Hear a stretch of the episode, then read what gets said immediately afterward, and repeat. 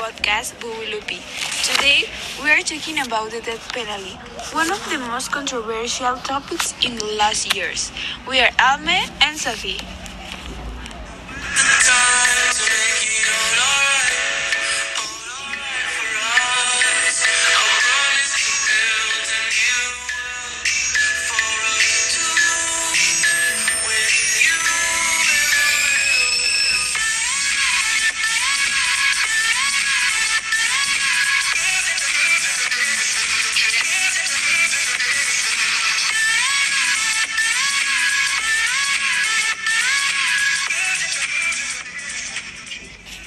The death penalty is one of the most controversial topics in the United States because some people are in favor and others are against death penalty.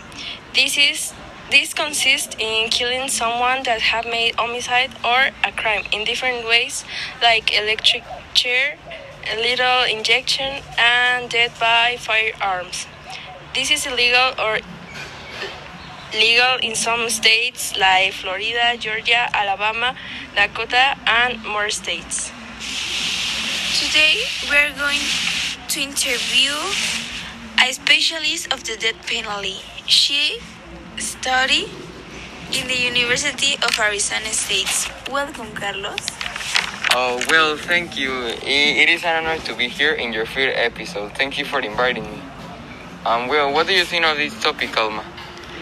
Well, I think is wrong because the death penalty goes against our most basic human rights, the rights to life. So, being killed by lethal injection or being electrocuted is not always mocked and penalized. Sometimes it causes a painful death.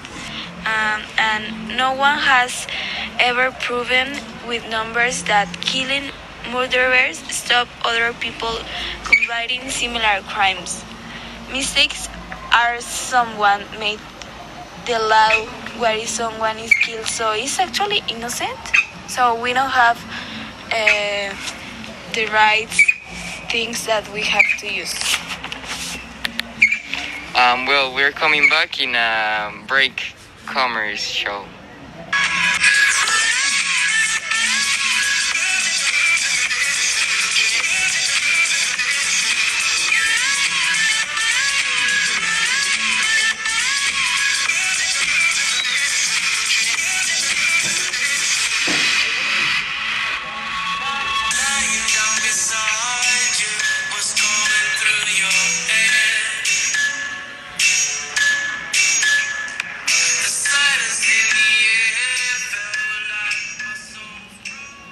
Well, we're talking about now some cases that happen in the United States or in other countries about death penalty and their deaths.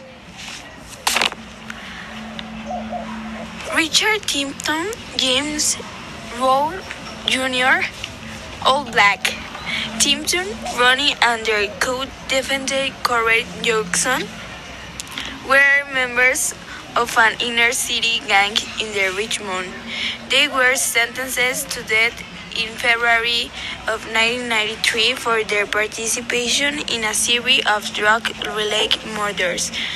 Excu- Execution dates were set for the three co-defendants in May 2006, but the execution were staged because of a change to the lethal injection process.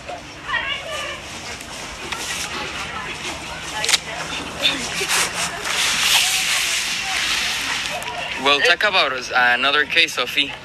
Len Davis, Black Davis, a New Orleans police officer who has under investigation in a drug conspiracy case, was sentenced to death on two convictions in April 1996 for ordering the murder of a young black woman who had previously seen him beat a witness in an unrelated incident. A co-defendant, Paul Hardy, also black, was the triggerman in the killing. Hardy was also sentenced to death on two convictions in May. The Fifth Circuit reversed the sentences for both defendants and one of the two capital convictions for each defendant. The court ordered a new sentencing hearing for both defendants. A federal jury again recommended a sentence or of death for Len Davis in August 20. Associated Press. Hardy is not under a sentence of death. Well, I also know a very famous um, case. It's called Kenneth Lighty. Black on November 10, 2005, uh, a federal jury in Maryland recommended a death sentence for Lighty for the kidnapping and murder of Eric H. Black, and alleged PCP dealer and son of a DC police lieutenant in 2001.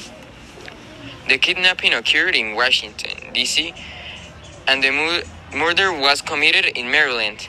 Lighty, it was convicted on October 21st. A co-defendant, James Flood, was also found guilty, but faces a mandatory life sentence. In April, a third defendant, Lorenzo Wilson, was convicted of a conspiracy to kidnap and faces a life sentence. Uh, so Kennedy Lighty, basically, he wasn't killed by the penalty because of the state he was, but um, he's still alive. He he hasn't died.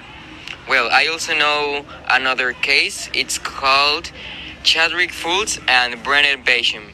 Both white, both were white. A jury recommended the death sentence for the 2002 kidnapping and murder of a 44-year-old white South California woman following Fulks escaped from a Kentucky jail. Fulks, co-defendant. Brandon Basham was tried in September 2004 for crimes committed during the escape. Fulks is the first federal death conviction in South Carolina. The judge is required to uphold the recommendation and and confirmed the death sentences. On November 2, 2004, a jury recommended a death sentence for Basham for the murder.